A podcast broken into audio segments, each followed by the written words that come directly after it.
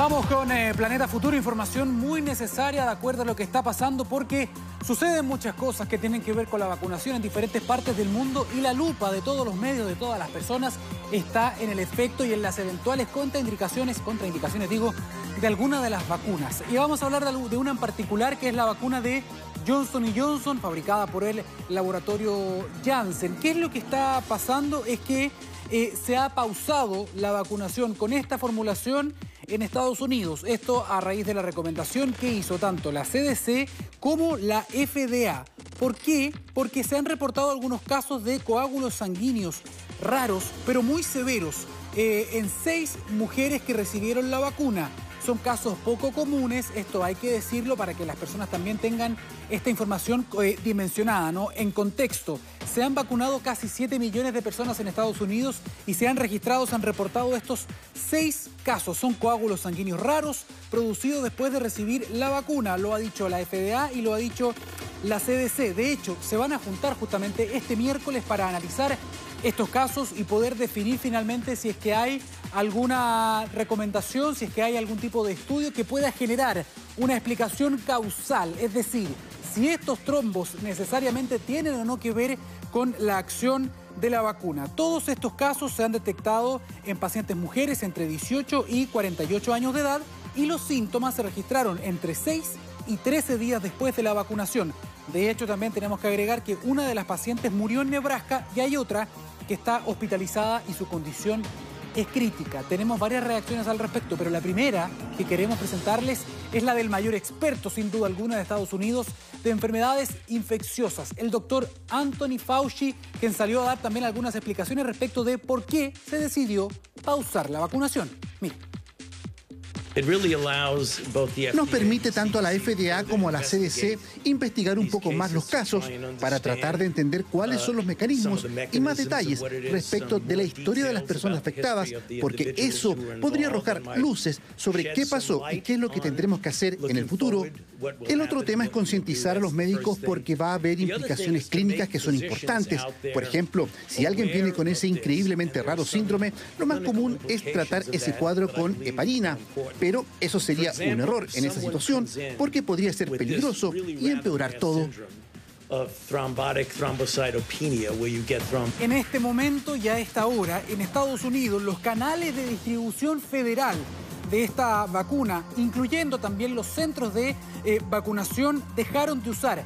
Temporalmente este fármaco se está esperando que otros estados hagan lo mismo. Es una medida de precaución, insistimos, para confirmar si es que hay o no un vínculo entre esta vacuna y estos casos de eh, trombosis.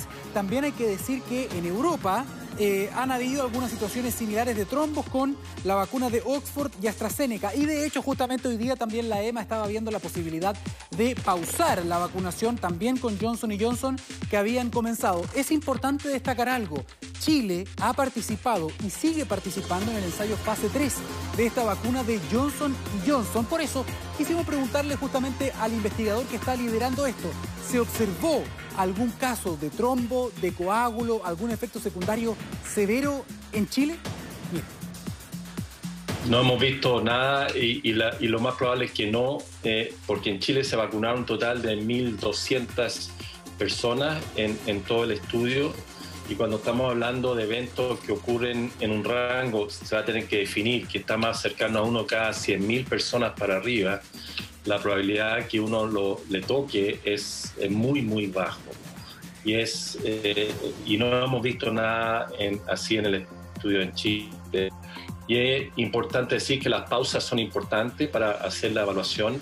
Muy probablemente lo que va a ocurrir, como ocurrió con otras pausas, es que se va a concluir que este es un evento adverso raro un evento adverso, raro, así se está describiendo hasta el momento mientras continúa la investigación.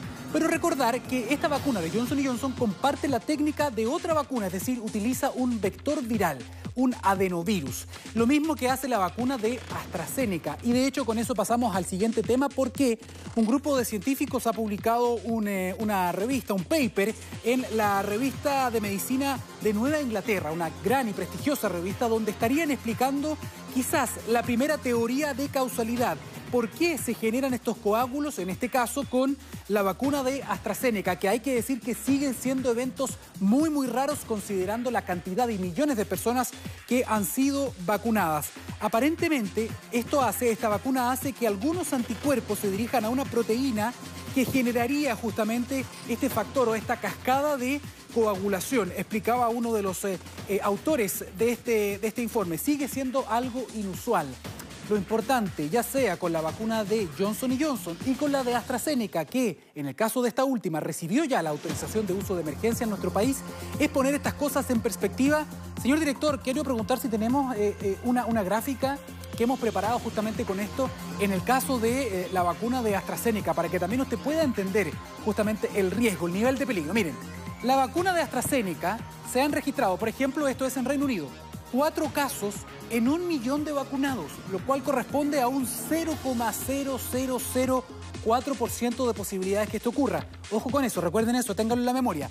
Por ejemplo, la píldora anticonceptiva genera entre 500 y 1.200 casos también de coágulos en un millón, es decir, el riesgo es de 0,05 a 0,12, bastante más que 4 en un millón, entre 500 y 1200 en un millón. Seguimos avanzando. El cigarrillo, ya que hay mucha gente que dice, ah, no, yo no me voy a vacunar porque es riesgoso. Mire, el cigarrillo genera 1763 casos en un millón. Casos de coágulos, estos son probables, 1763. Y en el caso de la infección por COVID, a donde queremos llegar, 165 mil casos de, de, coagulación puede haber entre un millón de contagiados. Es decir, la probabilidad con la vacuna es de 0,004 y si no estamos vacunados es de 16,5%. Es importante poner estas cosas en perspectiva. Seguimos avanzando, señor director, con otro de los temas que eh, tenemos preparado hasta ahora y vamos a cambiar un poco de tono también porque no todos son malas noticias.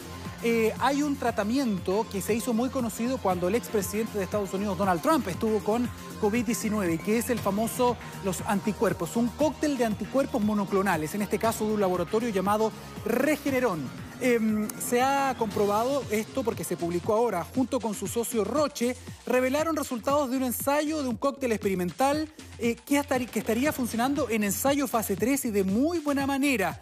Esto eh, se ha probado entonces en la asociación de dos anticuerpos monoclonales en varias familias que tienen algún infectado. Todo esto para ver si es que esto sirve para poder disminuir el riesgo de infección, es decir, de manera también profiláctica o como tratamiento temprano. Y lo que se ha demostrado en este mm, comunicado de prensa al menos es que este tratamiento reduciría en un 81% el riesgo de infección sintomáticas en pacientes que no habían sido contaminados al momento de iniciar los ensayos. Esto es muy muy importante porque da esperanza también para tener un tratamiento que ayude a prevenir en el caso de que yo sea contacto estrecho, por ejemplo, de alguien que sí está contagiado, que está con PCR positiva, yo podría usar un tratamiento como este para evitar en un 81% desarrollar la enfermedad sintomática. Le preguntamos justamente a un especialista, quizás uno de los mayores especialistas en Chile, que tiene un, buscador, un servidor que se llama Epistemónicos, que junta la última evidencia científica de todos los tratamientos. ¿Qué le parece esta noticia? ¿Cómo tenemos que interpretarla? Eso obviamente que sería una muy buena noticia porque eh, no existen terapias que permitan evitar que alguien que ha estado expuesto contraiga la enfermedad, o sea, sería la primera terapia con estas características, pero la verdad es que todavía hay bastantes cosas por ver, o sea, realmente tenemos que ver el resultado definitivo del estudio, tenemos que eh, chequear que el estudio esté realizado de manera correcta, que los resultados sean concordantes con los que ha planteado la compañía farmacéutica. Y finalmente, una de las cosas que es más importante es evaluar si el beneficio que entrega se justifica para el costo, que probablemente va a ser muy alto, que tendría esta, este tratamiento.